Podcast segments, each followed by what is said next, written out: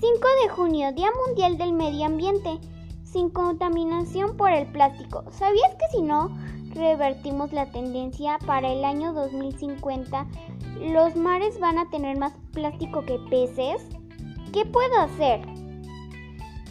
Decir no a las pajitas y cubiertos descartables, recordar llevar bolsitas reutilizables, utilizar una botella que puedas cargar, elegir productos y embalaje no plásticos o con el menor envoltorio posible, llevar mis propios envases de comida para llevar.